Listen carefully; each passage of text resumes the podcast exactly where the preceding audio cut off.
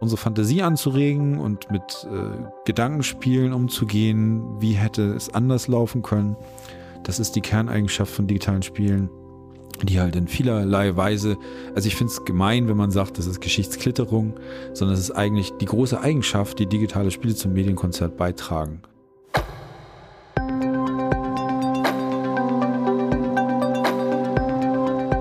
und herzlich willkommen zu einer neuen Folge von History and Politics, dem Podcast der Körperstiftung zu Geschichte und Politik.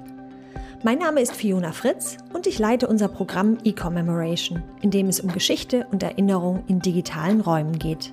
Normalerweise geht es in unserem Podcast um die Frage, wie die Vergangenheit die Gegenwart prägt. Heute haben wir aber einen besonderen Dreh und fragen, wie unsere Gegenwart den Blick auf Geschichte prägt und wie neue digitale Formate unsere Erinnerungspraxis verändern. Im Mittelpunkt der heutigen Folge stehen dabei digitale Spiele, also Videogames. 2021 spielten über 58 Prozent der Deutschen mindestens gelegentlich auf PCs, Konsolen oder Smartphones. Und auch das Durchschnittsalter der Spielenden steigt stetig. Trotzdem werden Videogames selbst noch zu wenig als Kulturgut ernst genommen. Aber die Darstellung von Geschichte in Videogames beeinflussen unsere Perspektive auf Geschichte, ob gewollt oder nicht. Deshalb fragen wir uns, welche Funktionen kann Geschichte in digitalen Spielen haben? Bloße Unterhaltung, Vermittlung oder reine Kulisse? Wie prägen Videogames unseren Blick auf Geschichte? Welche Chancen bieten Videogames für eine kritische Auseinandersetzung mit Geschichte? Und welche Risiken und Nebenwirkungen gibt es? Über diese Fragen habe ich mit Nico Nolden gesprochen. Er ist Dozent und wissenschaftlicher Mitarbeiter für Public History an der Leibniz-Universität Hannover. In seiner 2020 publizierten Doktorarbeit hat er sich mit Geschichte und Erinnerung in digitalen Spielen befasst. Er engagiert sich im Arbeitskreis Geschichtswissenschaft und digitale Spiele und leitet Workshops für Museen und Gedenkstätten, sowohl in der Erforschung von Games als auch in der Praxis der Spieleentwicklung. Damit Sie, liebe Zuhörerinnen und Zuhörer, nach dem Hören dieser Podcast-Folge einen ganz lebendigen Eindruck der Vielfalt dieses Themas erhalten können, haben wir viele spannende Links, Videos und Einblicke rund um Geschichte und Erinnerung in digitalen Spielen in den Show Notes gesammelt. Diese finden Sie natürlich auch zusammen mit dem Manuskript der Folge auf unserer Website.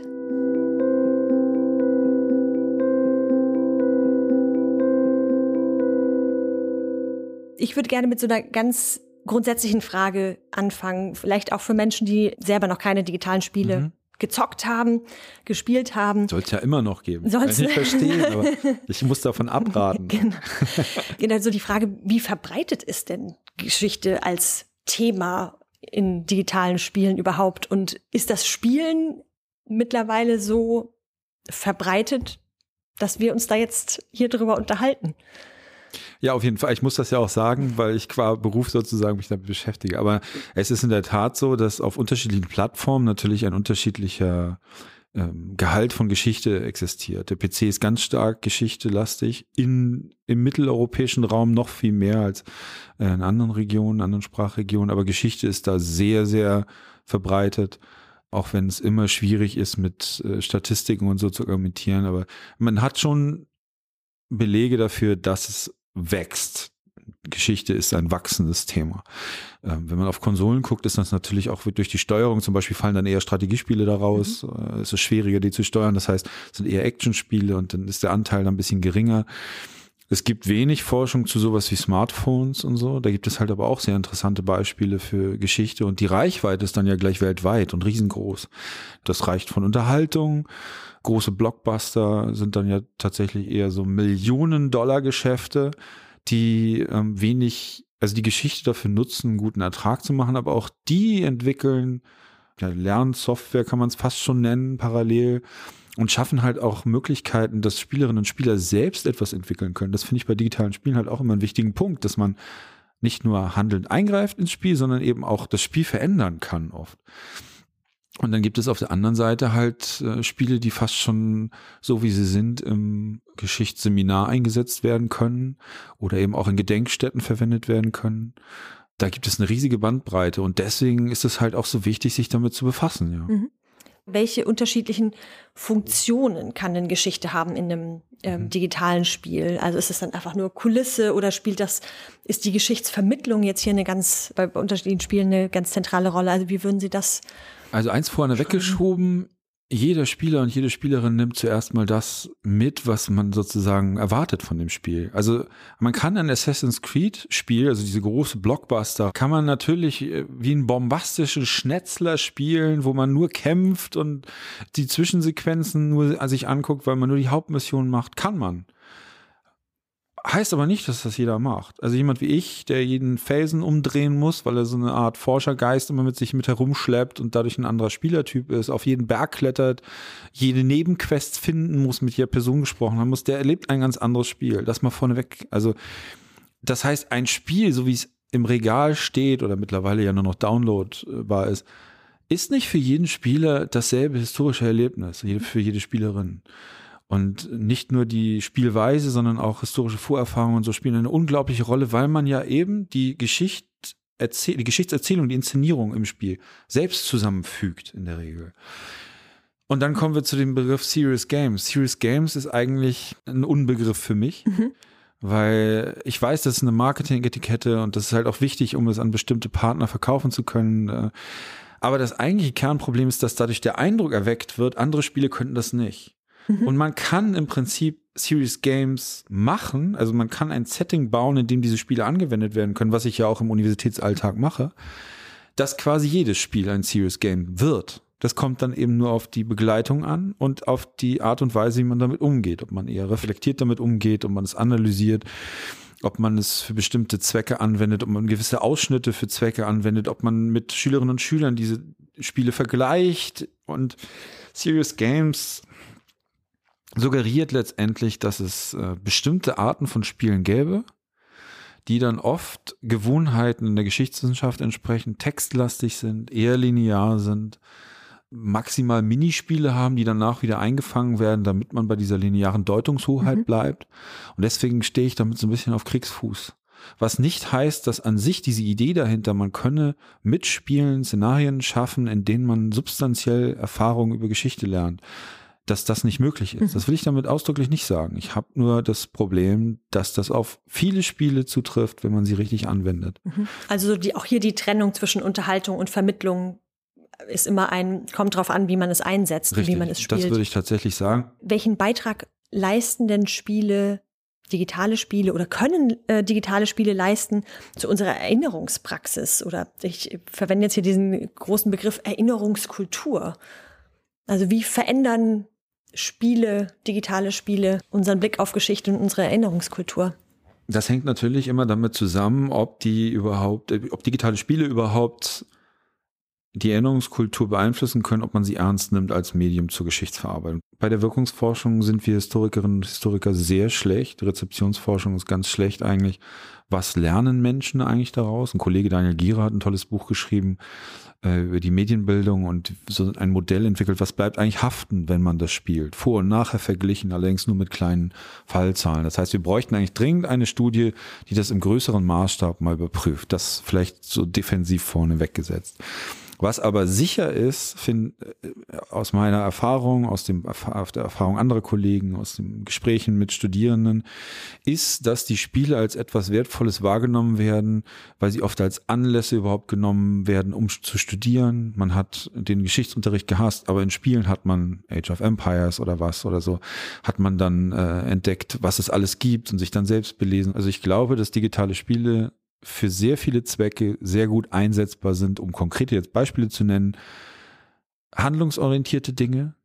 Wie handle ich in der Geschichte und mhm. was davon kann man überhaupt nachahmen? Also was sind wirklich Geschichtspraktiken, würde mhm. man als Fach, Fachmann, Fachfrau dazu jetzt sagen. Also nur weil ich eine Handlung in einem Mittelalterdorf mache, heißt es ja nicht, dass die dann eine historisch belegbare Handlung ist. Ja. Zum Beispiel Schmieden oder sowas geht vielleicht noch zu belegen. Aber das Verkaufsgespräch an einem Gemüsestand im Mittelalterdorf von Kingdom Come Deliverance schwierig zu belegen, mhm. sowas. Und das heißt, wo sind da die Grenzen? Wo ist der, wo sind die Einsatzmöglichkeiten? Und wo muss man auch Mut zur Lücke haben? Denn man kann darüber auch viel über Text lernen und die Textkultur. Mhm. Unsere Vorstellung davon, hier ist doch aber in dem Fachbuch ist doch hier ein Sachtext, ist doch ordentlich beschrieben, was äh, das Schmiedehandwerk ist. Mhm. Ja, aber auch ein Buch sorgt für Anregungen im Kopf, für Bilder im Kopf und jeder von uns hat dann unterschiedliche Vorstellungen darüber. Begriffe darin sind unterschiedlich konnotiert, je nachdem, ob es ein Muttersprachler liest oder, oder ob es, ähm, ob es jemand liest, der dann halt das, die Sprache neu lernt oder in einem anderen Zeitalter die Sprache verwendet das sind halt große Probleme, denen wir uns noch nicht so richtig bewusst sind, dass wir eigentlich auch mit digitalen Spielen etwas lernen können, was unsere Textkultur hinterfragen hilft. Mhm. Und dann wiederum auch unsere akademische Textkultur hinterfragen lernt oder hinterfragen hilft. Ja. Ganz spannend an dieser Herausforderung, welche Rolle spielt das jetzt für unsere Erinnerungskultur? Wie beeinflusst das unsere Erinnerungspraxis, dass man ja eigentlich sagen kann, ob wir es jetzt also wir als Gesellschaft oder als Wissenschaft, ob wir es wollen oder nicht, Geschichte findet statt in digitalen mhm. Medien, in digitalen Spielen. Ja, ähm, offensichtlich wollen wir es ja. wir wollen es Die auch. Gesellschaft, wer ist denn das? Ja, nee, das ist eben auch so, ich höre das öfter, also das ist jetzt mhm. kein direkter Vorwurf, ich höre das öfter von Institutionen oder auch Politikern. Wollen wir das überhaupt als die Gesellschaft? Ja, Moment mal, die Leute kaufen das, sie spielen das, sie gehen ins Geschichtstheater, sie fahren nach Bad Segeberg, gucken sich Karl May an. Die Gesellschaft will das. Die Frage ist doch, wie befähigen wir die Gesellschaft dazu, damit reflektiert und adäquat umzugehen? Mhm wir, es ist so diese die Bewahrungspädagogik, nenne ich das immer, dass man auch im Geschichtsunterricht denkt, man könne die Schülerinnen und Schüler davor bewahren, ein bestimmtes Medium zu benutzen oder in einer falschen Weise zu benutzen. Ich würde gerne noch mal eine Ebene zurückgehen, nämlich so diese Frage ja. Chancen und Risiken, Möglichkeiten und Grenzen von digitalen ja. Spielen. So ein paar Stichworte würde ich vielleicht einfach jetzt hier in, in, den Raum werfen. Was können Spiele besonders gut? Ist Begeisterung für Geschichte? Ist es aber vielleicht auch die Verzerrung von Geschichte? Ist vielleicht sogar Geschichtsklitterung? Na, Kann es die Komplexität besonders gut vermitteln? Also vielleicht wollen Sie dieses Spannungsfeld nochmal so skizzieren aus Ihrer ganz persönlichen Perspektive. Ja, das ist tatsächlich etwas, was noch sozusagen im Werden ist, wo ich selbst auch noch nicht die richtigen endgültigen Schlüsse habe. Die Begeisterung ist oft das Argument von Lehrerinnen und Lehrern und von Museen zum Beispiel um dann über die Begeisterung von Spielen wieder zu alten Quellen zu kommen. Also zu Büchern, zu dem FWU-Video von 1980, so. Aber jetzt haben wir uns mal über Spiele unterhalten und jetzt machen wir die ordentliche Geschichte. Ja, es ist, sie lachen, aber. Ich lache über das, das sofort das Logo in meinem, auf meinem mentalen Das FWU, Auge. ja, das haben wir doch alle. Und die Filme waren zu ihrer Zeit ja vielleicht auch nicht unbedingt alles schlecht, das will ich damit gar nicht sagen. Und sie haben ja auch im Bereich Digital eine ganze Menge gemacht. Was mein Beispiel nur deutlich machen will, ist, wir verstehen noch nicht, warum sie begeistern, warum gerade Geschichte so begeistert und leiten daraus ab, ja, ja, die sind irgendwie begeistert und das nutzen wir, diese positive Energie, um sie mit anderem zu beschäftigen. Das ist ein bisschen kurz gedacht, finde ich, und auch ein bisschen kindisch, finde ich. Mhm. Also wir verkaufen denen so ein U-Boot, den Schülerinnen mhm. und Schülern, oder im Museum verkaufen wir denen die trockenen Inhalte mit. Und ich hatte es in diesem Podcast schon ein bisschen angedeutet. Alternativen sind das zentrale Handeln. Also wir müssen halt historische Inhalte identifizieren, die besonders gut durch handlungsorientierte Ansätze verkörpert werden können. Bei dem Game Jam Hanse mit dem Europäischen Hanse Museum in Lübeck sind halt von Entwicklerinnen und Entwicklern mit uns als Historikerinnen und Historiker Ideen entstanden, die genau das können. Zum Beispiel zur Navigation im Ostseeraum, wo jeder denkt, ja, da waren halt diese großen Koggen und die hatten dann Kompass und dann haben sie nach den Sternen. Nee, haben sie nicht. Also wer das Wetter hier im Norden kennt, mit Sternen ist nicht oft. Meistens nicht. Und die hatten auch keinen Kompass in der Regel, die sehr spät erst. Und die meisten navigierten über Landmarken, über Strömungsverhältnisse, über sowas. Und das konnte man eben ganz gut über ein Videospiel dann, also die Überlieferung dieses Wissens konnte man gut über ein Videospiel erklären und erläutern. Weil der eine dann eben dem anderen Spieler oder der Spielerin dann erklärte, was er auf Karten sah, die zufällig generiert wurden. Und das war dann quasi dieses Wissen. Und der andere Spieler oder die andere Spielerin musste dann an, danach diese Seefahrt bewältigen anhand der Karten, bekam aber ähnliche Karten gezeigt, sodass dann deutlich wurde, wie schwierig das eigentlich wird. Das vielleicht nur als ein Beispiel von vielen, die da entstanden sind, warum dieser handlungsorientierte Ansatz dann eben allein, also nur dieser handlungsorientierte Ansatz sinnvoll ist, um dieses Wissen zu transportieren weil es eben nicht die gleiche Wirkung hat, wenn ich darüber seitenweise einen Text schreibe oder äh, zeige, wie ein Hansekaufmann ein Lot benutzt und dann fährt er hier auf dem Schiff und diese Küste sah so und so aus in einem Film. Das hat ein ganz anderes Vermittlungsziel. Und ich glaube, das ist das, was digitale Spiele wirklich gut können. Menschen in Situationen zu versetzen. Wenn Sie mir noch einen Wunsch gestatten, in Zukunft würde ich mir wünschen, dass es weniger Einzelerfahrungen sind, sondern dass zum Beispiel auch bei VR und Augmented Reality mehrere Menschen zusammen etwas machen. Mhm. Denn Geschichte ist in der Regel das Zusammenwirken von Personen in Gruppen.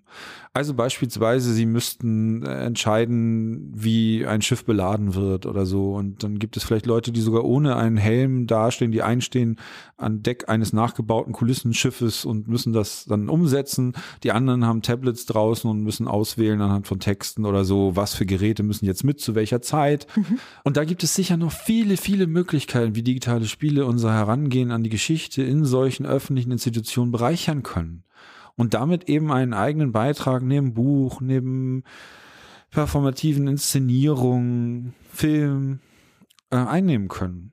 Alle diese Medien sind ja nie verschwunden. Mhm. Sie haben alle nur eine bestimmte Rolle gefunden. Und ja. dann haben digitale Spiele auch zu Recht einen Platz als Geschichtssorte, sagt Thorsten Logger dazu mhm. ja immer, finde ich einen tollen Begriff, als Geschichtssorte in diesem Konzert aus verschiedenen Mediensorten verdient, wenn wir endlich begriffen haben, und daran arbeite ich hart, wie wir die sinnvoll einsetzen können für historische Zusammenhänge. Mhm. Aber das heißt, diese, diese Ebene kontextualisieren, dass sich mehr HistorikerInnen auch dazu äußern, sich positionieren, sich informieren, die Spiele spielen und kennenlernen. Das ist ja auch eine notwendige Voraussetzung, weil wie bei anderen Medien ja auch begegnet uns bei Spielen auch immer wieder Spiele, die einfach nachweislich ein falsches Geschichtsbild, ja. problematische Perspektiven auf Geschichte vermitteln. Und das ist ja, finde ich, gerade wenn wir uns jetzt neu diesem, was heißt neu, wenn wir uns ja relativ diesem jungen Themenfeld noch widmen, dass da diese Alarmglocken immer noch sehr laut mhm. schrillen. Ich fände es schade, wenn die ganz verklingen. Klingen jetzt vielleicht ein bisschen zu euphorisch, aber es ist halt schon so, dass ich äh, auch dafür plädieren würde, dass mehr Historikerinnen und Historiker selber spielen. Mhm. Es ist wichtig, dass man diese eigenen Spielerfahrungen macht, eben weil diese Perspektiven so unterschiedlich sind und die Spielweisen so unterschiedlich sind und weil es auch einen Unterschied macht, sich selbst an ein Medium heranzuarbeiten, das so interaktiv ist und äh, partizipativ. Ich glaube, dass die Alarmglocken sehr gut sind, aber wir haben sowieso schon genug Leute mit Alarmglocken. Mhm. Okay. Also ich äh, wir haben am Anfang im Arbeitskreis Geschichtswissenschaft und digitale Spiele auch überlegt, ob wir sozusagen die goldene Himbeere der Videospiele vergeben. Mhm. Und mein Argument war immer, ja, aber es gibt doch so viel, was man loben könnte. Mhm. Das ist natürlich immer schwieriger, als irgendwas abzukanzeln. Und das zeugt halt auch davon, dass die Leute, die alles abkanzeln, eigentlich eher die sind, die sich nicht fundiert damit ja. beschäftigt haben.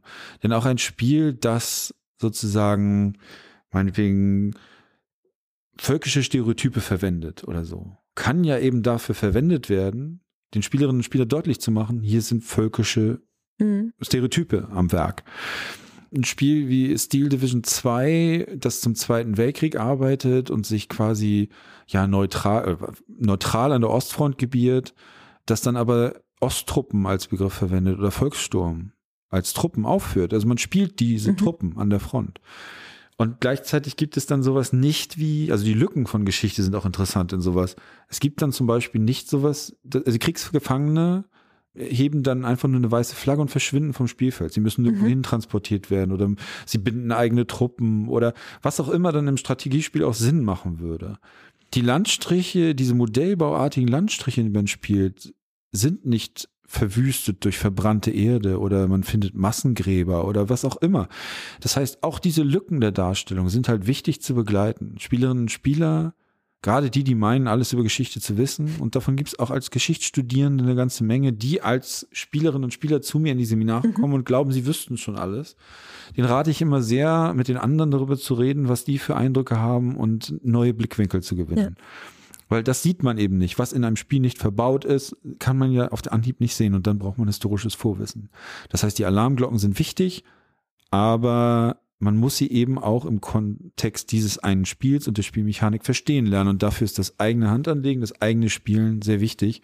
Und eben dann auch nicht allein im stillen Kämmerlein. Man guckt eben keinen Film. Also man, man, man macht etwas, was eher wie so eine interaktive Performance ist. So ähnlich muss man sich das vorstellen. Und nicht als für alle gleiche durchkonzertierte Medienform wie ein, ein Film. Genau. Wo man das ist, spielt ja auch so die Rolle der, der Spielenden an, dass die Spielenden ja. eben keine reinen Zuschauer sind, sondern Teil des Geschehens. Das heißt, wir müssen unglaublich bei digitalen Spielen darauf achten, damit sind wir wieder beim Thema Alarmglocken, welche Spielerinnen und Spieler sind unsere Zielgruppen mhm. und gezielt darauf auch einsetzen und auf den Missbrauch von solchen interaktiven Inszenierungen dann eben auch reagieren und es nicht einfach laufen lassen und als, weiß nicht, Randerscheinung oder sowas ja. betrachten, sondern dann eben auch politische Bildungsarbeit machen, Workshops für Entwicklerinnen und Entwickler, dass die verstehen, wo Leitplanken zu setzen sind.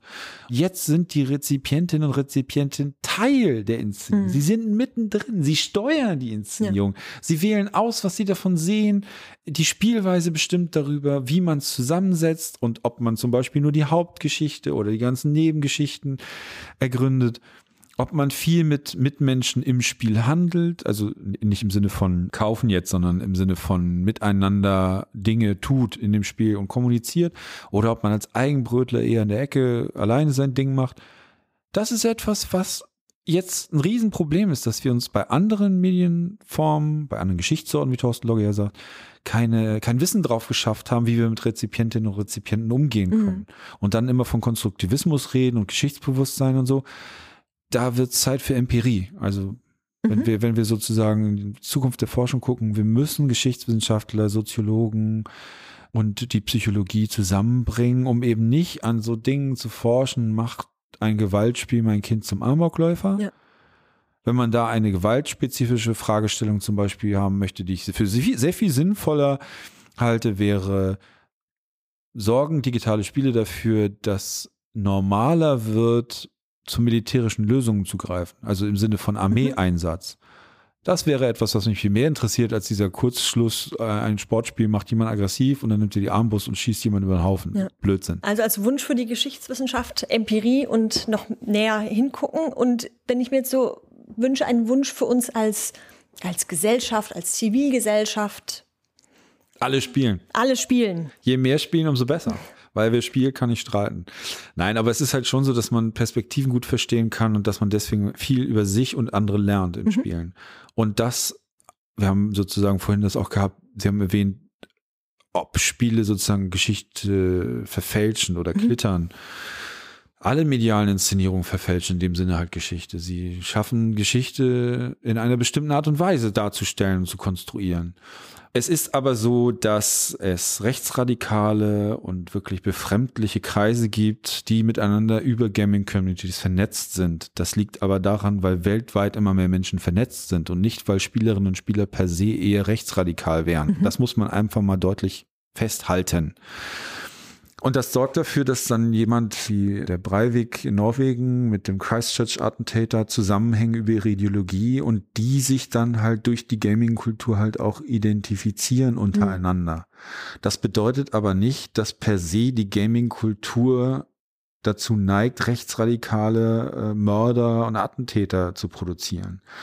Und das ist etwas, was sozusagen im Verständnis schwierig ist, wenn man nicht auch gleichzeitig akzeptiert, dass alle anderen Spiele auch politisch sein können. Mhm. Das heißt, wir müssen unglaublich bei digitalen Spielen darauf achten, dann sind wir wieder beim Thema Alarmglocken, welche Spielerinnen und Spieler sind unsere Zielgruppen mhm. und gezielt darauf auch einsetzen und auf den Missbrauch von solchen interaktiven Inszenierungen dann eben auch reagieren und es nicht einfach laufen lassen und als weiß nicht, Randerscheinung oder sowas ja. äh, betrachten, sondern dann eben auch politische Bildungsarbeit machen, Workshops für Entwicklerinnen und Entwickler, dass die verstehen, wo Leitplanken zu setzen sind. Und ich habe keine abschließende Antwort darauf, wie wir möglichst viele Zielgruppen möglichst befriedigend mit einem Spiel erreichen. Aber es muss eben multiperspektivisch sein. Mhm. Es muss eben so sein, dass wir als Spielerinnen und Spieler überrascht werden von gebrochenen Stereotypen. Das ist auch etwas, was Kolleginnen und Kollegen in der Gamesbranche mich auch fragen. Ja, aber wir müssen doch mit Stereotypen arbeiten, damit Spielerinnen und Spieler etwas wiedererkennen. Also was weiß ich, Plattitüde wäre jetzt der Müller hat einen Sack mhm. auf dem Rücken mit Mehl und eine weiße Mütze, ne? Also sowas. Ja. ja, aber das ist halt auch gerade, wenn man an abstraktere, comicartigere Spiele denkt, schwieriger, ein Symbol zu schaffen, das dann sozusagen wertfrei ist. Denn mhm. wir alle tragen so eine Vorstellung mit uns rum. Und das kann man dann entsprechend durch verschiedene kontrastierte Perspektiven, den Bruch von solchen Perspektiven und Klischees im Laufe der Spielehandlung, kann man das gut erzeugen. Deswegen macht es das so toll. Ich werde auch noch die nächsten 50 Jahre mit digitalen Spielen zu tun haben, hoffe ich, weil immer was Neues wieder dazukommt und neue Perspektiven gefunden werden.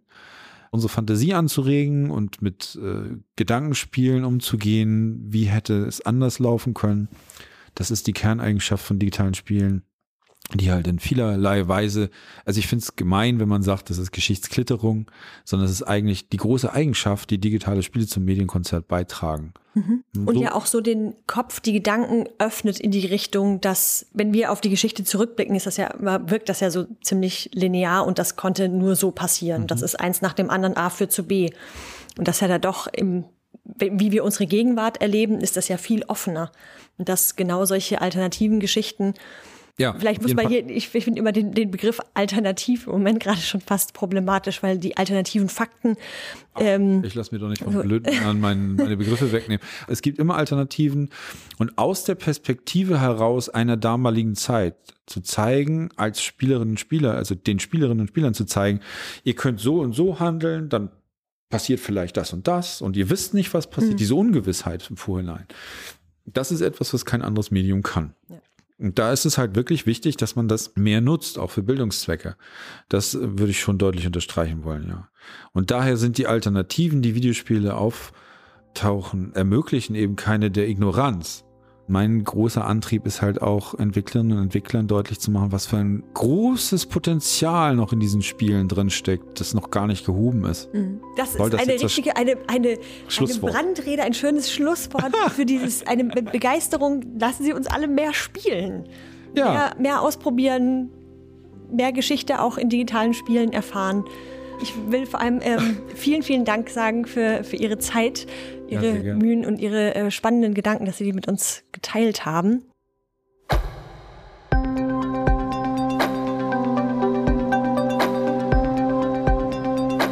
Das war unser History and Politics Podcast mit Nico Nolden, mit Einblicken über das spannende Forschungsfeld rund um Geschichte und Erinnerung in Videogames. In den Shownotes haben wir für Sie weiterführende Links gesammelt. Dort finden Sie unter anderem eine kommentierte Live-Spielung zum Spiel Svoboda Liberation 1945, in dem es um die komplexe Nachkriegszeit im deutsch-tschechischen Grenzland geht. Weitere Informationen zu unseren Aktivitäten rund um digitale Erinnerungskultur und die gesamte Arbeit des Bereichs Geschichte und Politik der Körperstiftung finden Sie auf unserer Stiftungswebsite. Da gibt es natürlich auch alle aktuellen Folgen des History and Politics Podcasts. Vielen Dank fürs Zuhören und hoffentlich bis zur nächsten Folge. Machen Sie es gut.